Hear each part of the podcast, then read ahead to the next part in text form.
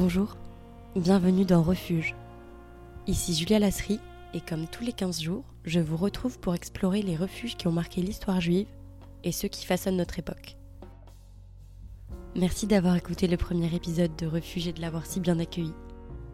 Pour ce deuxième épisode, je bouleverse un peu la programmation prévue.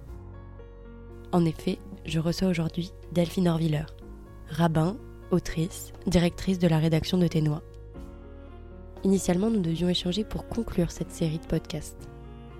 Pourtant, lorsque nous nous sommes retrouvés le 8 octobre 2023, au lendemain de l'attaque d'Israël par le Hamas, notre discussion n'a pas du tout pris la tournure escomptée, et il nous a semblé important de sortir cet épisode aujourd'hui. Dans cet épisode, nous allons parler d'Israël, d'identité et des refuges qui font du bien. Bonjour Delphine Arviller. Merci d'être avec moi aujourd'hui dans cette journée si particulière. Je voulais savoir pour commencer ce qui fait refuge pour vous dans ce monde. C'est une question difficile. Euh, j'ai envie de dire que, d'une certaine manière, le, timing ne m'aide pas à répondre à cette question.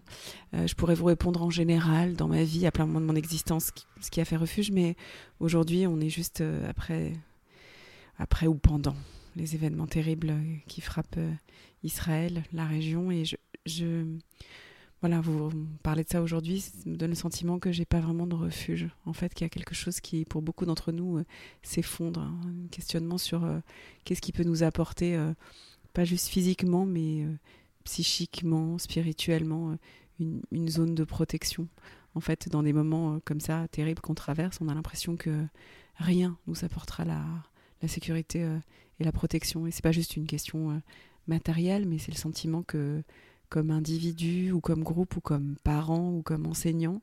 Le, sol s'est dérobé euh, sous nos pieds. Et en fait, on ne sait plus ce qui peut faire euh, ni toit et protection, euh, ni maison, ni, ni sol pour nous tenir debout. Donc j'ai du mal à répondre à cette question aujourd'hui. Alors peut-être je devrais commencer en, en, faisant comme si je pouvais oblitérer ce qui se passe en ce moment. Et je dirais que dans ma vie, de façon générale, je me rends compte que les livres ont souvent été des refuges, que la littérature a été pour moi un refuge. C'est presque cliché aujourd'hui de dire ça, euh, ça fait un peu grandiloquent, mais, mais c'est vrai, je me rends compte que dans les moments où, euh, où j'ai pu douter, où j'ai pu me sentir perdue, qu'il y a des livres qui m'ont, qui m'ont guidée, qui m'ont abrité. C'est drôle parce qu'en fait, en vous parlant, je me dis que je viens de vous parler d'Israël et, du sentiment que le sol se dérobait sous mes pieds dans les événements. Et je me rends compte que pouvez poser devant moi le livre que j'ai eu besoin de tirer de ma bibliothèque hier en apprenant euh, les attentats terroristes. Voilà, j'ai sorti tout de suite de ma bibliothèque le livre de David Grossman, qui n'est pas son plus connu, mais qui est un livre très personnel qui s'appelle Tomber hors du temps, où en fait David Grossman, qui a perdu euh, son fils à la guerre Ouri euh, pendant la deuxième guerre du Liban, qui est endeuillé, un père endeuillé. D'ailleurs intéressant parce que c'est un mot qui n'existe pas en français. en hébreu, il y a un mot pour dire parent endeuillé, chakoul, ça veut dire qu'on a perdu un enfant. En français, on ne sait pas ce qu'on est quand on a perdu un enfant. On est orphelin quand on a perdu ses parents ou, veuf ou veuve quand on a perdu son époux, son épouse. Mais quand on a perdu un enfant, il n'y a même pas de mot pour le dire. Ben, David Grossman, il est chakoul, il est endeuillé d'un fils et il a écrit un livre, Tombé hors du temps, où euh, il raconte par exemple le moment de l'annonce, quand des soldats sont venus toquer à sa porte pour annoncer la mort de son fils, en tout cas c'est un peu romancé dans ce livre, et comment est-ce qu'un couple comprend en cet instant qu'en fait il n'y aura plus de refuge, que l'avenir euh, est mort avec cet enfant qui disparaît. Et ils savent que certes ils vont continuer à vivre, mais qu'il y a pour toujours quelque chose qui est mort euh, en eux. Et hier j'ai eu le besoin de sortir ce livre, euh, comme si je pouvais m'abriter dans le refuge d'un drame partagé. C'est-à-dire on ne peut pas ne pas être en empathie avec David Grossman, avec ce qu'il a vécu, en fait, euh, si on veut rester humain, on ne peut pas ne pas rentrer en empathie avec euh, le drame euh, plus grand de ce qui arrive autour de nous.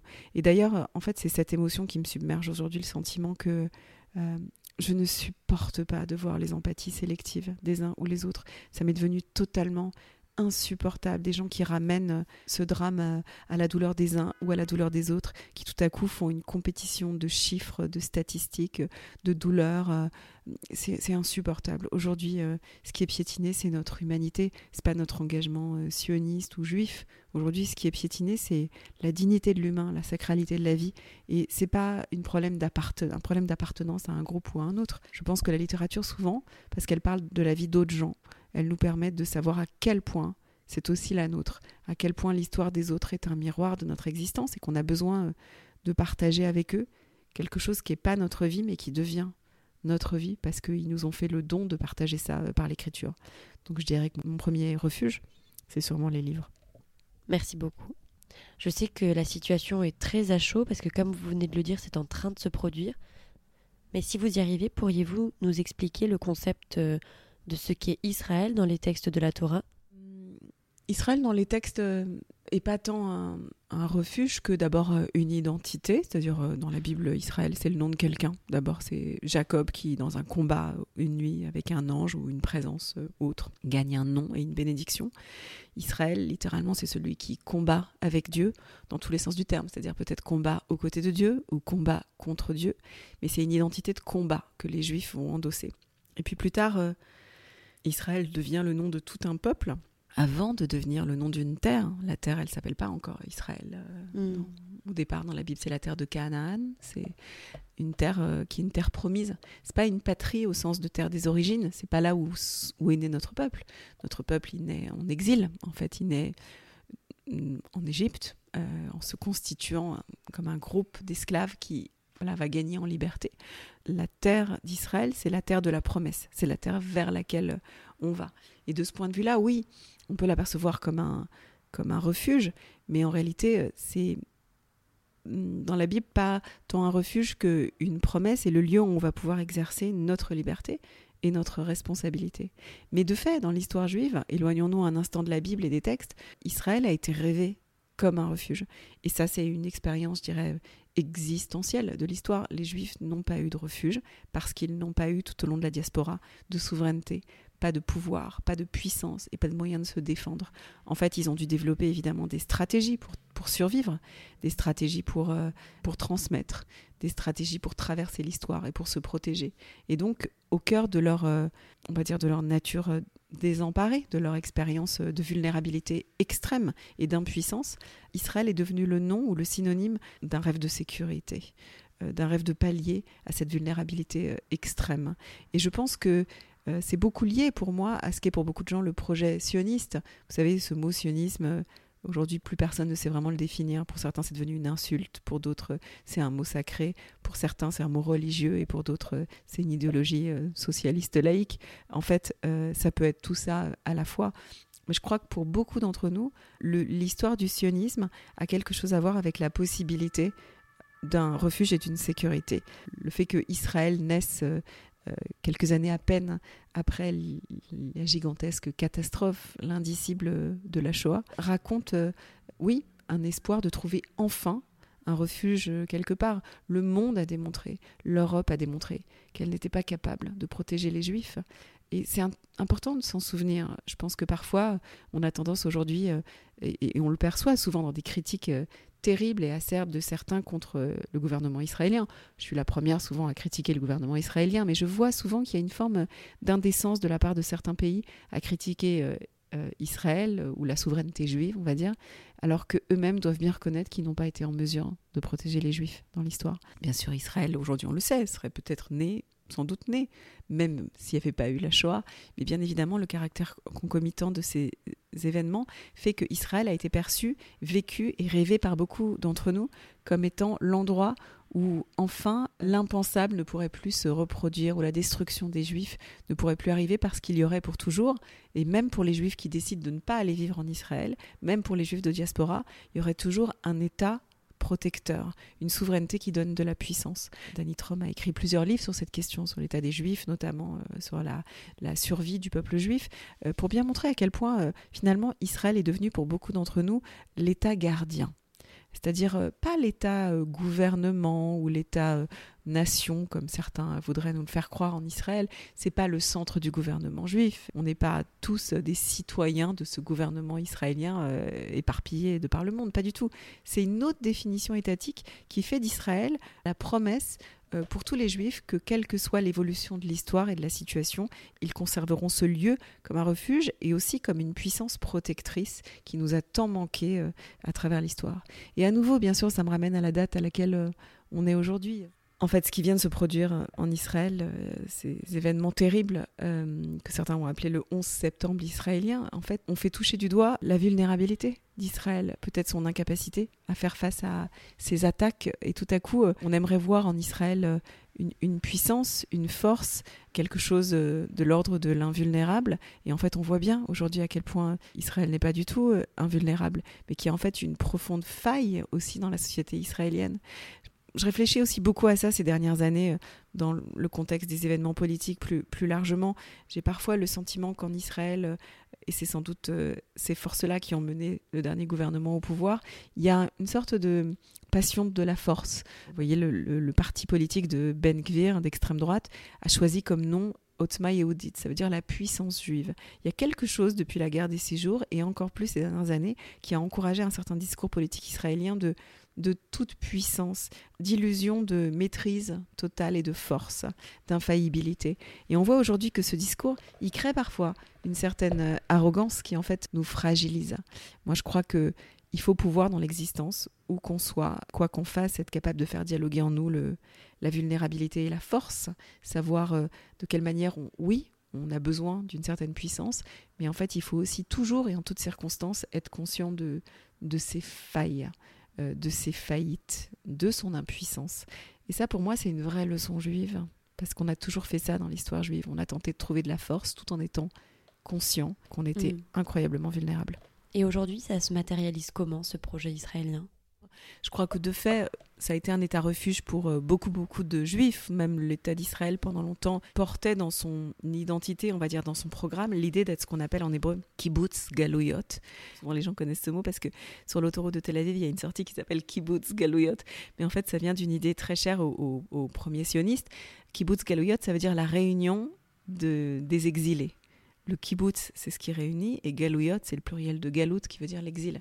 La réunion de l'exil, c'est le grand projectionniste, c'est de permettre aux gens éparpillés, à la diaspora, de se retrouver en, un lieu. Donc je crois que Israël a rempli cette fonction. On le voit aujourd'hui, la société israélienne est incroyablement diversifiée dans ses origines, ses éléments culturels. En même temps, c'est posé à elle, comme à d'autres sociétés ces dernières années, la question de l'intégration d'autres populations. Est-ce que Israël euh, est capable de faire de la place en son sein aussi? À ces figures de l'altérité, que ce soit ces minorités religieuses ou ethniques, et bien entendu aujourd'hui les exilés, les migrants, tous ces gens qui arrivent de l'extérieur et qui demandent un refuge sur la terre d'Israël. Est-ce que le projet sioniste, qui au départ bien entendu est une promesse faite aux Juifs d'avoir ce refuge, peut s'étendre dans sa capacité de, de, déployer en fait sa capacité d'accueil euh, au-delà d'une euh, d'un groupe et d'une ethnie? Dans un moment comme celui-ci, à quoi d'autre pensez-vous quand je vous dis le mot refuge? Quand je pense au, refuge, je pense aussi euh, euh, au rôle qu'a joué dans l'histoire juive la prière comme une forme de refuge. Le fait d'énoncer des mots dans la prière euh, qui sont bien souvent des mots prononcés par les générations avant nous et qui seront prononcés aussi par les générations après nous. Il y a dans la prière quelque chose d'assez fort comme un espèce de lien transgénérationnel à travers des énoncés que parfois on croit littéralement et parfois on les croit pas du tout littéralement, mais c'est pas tellement le problème qu'on les croit ou pas, ces textes des prières, ils nous relient de façon extrêmement puissante à ce qui a été dit avant nous et ce qui sera dit après nous, ce qui a été vécu avant nous et ce qui sera vécu après nous. il y a énormément de prières qui en fait euh, résonnent avec cette thématique euh, du refuge, et c'est pas du tout une surprise, c'est-à-dire souvent quand les gens prient, de fait, tous les temps, toutes les époques, c'est parce qu'ils sont en quête d'une forme de protection, ils veulent s'abriter quelque part. Et moi, quand je pense à, prière et refuge, ou abri, je pense évidemment à une prière du soir qu'on récite en principe chaque soir qui commence par ces mots Ashkiveinu Adonai Eloheinu, c'est-à-dire endors-nous ou apaise-nous éternel dans notre sommeil. Et au cœur de cette prière du Ashkiveinu, c'est-à-dire la possibilité de trouver le repos dans la prière du soir, qu'on demande à Dieu ou au transcendant, ou Saint béni soit-il, et bien au cœur de cette prière, il y a ce mot Ufros Aleinu Sukat Shlomecha, déploie sur nous une souka de paix, de, sérénité. Déploie sur nous un abri de sérénité. En fait, qu'est-ce que c'est qu'une souka? C'est, c'est un toit, c'est quelque chose au-dessus de nos têtes qui va nous apporter euh, la paix. Euh, alors on sort à peine de la fête euh, de Sukkot, qui est par excellence la fête de l'abri, certes temporaire, mais qui nous invite à réfléchir à d'où vient la sécurité dans nos vies. Est-ce qu'elle vient de nos murs renforcés, bétonnés, de nos maisons fermées? Ou alors au contraire, est-ce que la protection dans nos vies vient des petites cabanes symboliques sous lesquelles on, s'abrite à Soukot ou tout au long de notre existence? Et je trouve ça assez euh, intéressant que chaque soir, chaque jour, les Juifs prient pour être abrités sous une cabane, d'une certaine manière, de, de sérénité. Pas sous un, euh, encore une fois, sous un toit verrouillé, sous, dans une maison bétonnée, mais non, dans une conscience que, bien entendu, toute protection est fragile, comme une cabane, mais euh, qu'on va pouvoir, en toutes circonstances, quand même s'y abriter. Au début, quand j'ai commencé à imaginer ce podcast, c'était l'époque où euh, Marielle Massé avait sorti son essai Nos cabanes. On parlait énormément de safe place. Mais si tout le monde se replie sur sa cabane, dans son refuge, dans son identité, où est-ce qu'on continue à faire société tous ensemble? Non, non, mais c'est une, une, question euh, très importante dans le contexte qui est le nôtre, c'est-à-dire une forme d'obsession identitaire des uns et des autres. On vient de parler de souka, d'une cabane. En fait, le propre d'une cabane, dans la tradition juive, c'est qu'elle n'a pas des murs euh, fermés euh, et hermétiques, mais elle a quelque chose d'ouvert, un peu de, de poreux. En fait, une cabane, c'est poreux dans son toit et poreux dans ses murs. C'est-à-dire que c'est un espace qui est à nous, mais qui est aussi suffisamment ouvert sur l'extérieur pour que les frontières soient un peu floues. Et je trouve que c'est un assez beau modèle de refuge sur lequel euh, nos sociétés feraient bien de, méditer. On est dans un temps où les gens ils sont souvent rassurés par un chacun chez soi, un chacun chez soi territorial ou un chacun chez soi idéologique ou identitaire. De plus en plus, les gens se définissent j'ai souvent écrit là-dessus ces dernières années, mais par un petit bout d'eux-mêmes. C'est-à-dire, ils vous disent, moi je suis juif, moi je suis gay, moi je suis végane, moi je suis musulman, moi je suis... Euh, en fait, euh, on a l'impression qu'au lieu d'être plein de choses, ce que nous sommes tous en réalité dans nos identités, on est sommé d'eux, ou alors on choisit d'eux, ne se définir que par un petit bout de nous-mêmes qui nous appauvrit, qui nous enferme, qui nous réduit en fait. Comme si on voulait se construire des maisons très solides, mais de préférence très petites aussi, où finalement on est dans un entre-soi rassurant, au lieu de percevoir euh, le caractère un peu plus hybride de nos constructions. De quelle manière, moi aujourd'hui, je suis qui je suis parce que j'ai rencontré des autres, j'ai été sous influence, j'ai voyagé, j'ai appris d'autres langages, j'ai rencontré une espèce d'altérité qui m'a qui m'a transformée je trouve que ça, c'est un vrai modèle important à explorer euh, aujourd'hui. Il faut se méfier de ces moments où un bout de notre identité commence à prendre toute la place et elle devient à nos propres yeux un espèce de refuge absolu qui finit par nous convaincre qu'on n'a rien à voir avec les autres que soi, qu'on n'a pas d'empathie pour leur douleur, que eux n'en ont pas pour la nôtre. Et encore une fois, je suis obligée de revenir à l'actualité. Ce qui me sidère aujourd'hui, c'est que on a l'impression que face euh, à ces images de terreur qui nous arrivent d'Israël et du Proche-Orient, chacun est presque sommé de choisir son camp, comme si on attendait qu'aujourd'hui Israël a été frappé, donc les Juifs vont être tristes, demain euh, Gaza sera bombardé, donc euh, les musulmans euh, ressentiront cette douleur, mais ça n'a aucun sens. Pourquoi est-ce qu'on ne serait enfermé que dans ces empathies sélectives, comme si on était tellement appauvri dans nos consciences qu'on n'était plus capable d'entendre la douleur d'un autre, qu'on n'était plus capable de dénoncer la terreur quand elle frappe l'humanité là où elle se trouve, le manque de conscience politique là où il se trouve. En fait, il faut être capable, me semble-t-il, de retrouver cette souka, cet abri d'humanité qui doit être suffisamment large et étendu pour euh, y inclure des gens qui ne sont pas nécessairement, les gens de notre famille, les gens de notre clan, de notre ethnie, parce qu'on finit par être, euh, je dirais, mortellement touché par cet entre-soi qui nous permet plus du tout euh, de rencontrer quelqu'un d'autre que soi-même. Merci Delphine Orviller de nous rappeler la voie d'un abri d'humanité possible. Et merci à vous, chers auditeurs, d'avoir écouté ce nouvel épisode de Refuge. Rendez-vous dans 15 jours pour rencontrer cette fois-ci, c'est promis, les habitants de Lopège, une maison d'enfants à Rueil-Malmaison, qui vaut le détour. A très bientôt. N'hésitez pas à nous donner votre avis en commentaire sur Apple Podcast ou sur Spotify. Et je vous dis à bientôt.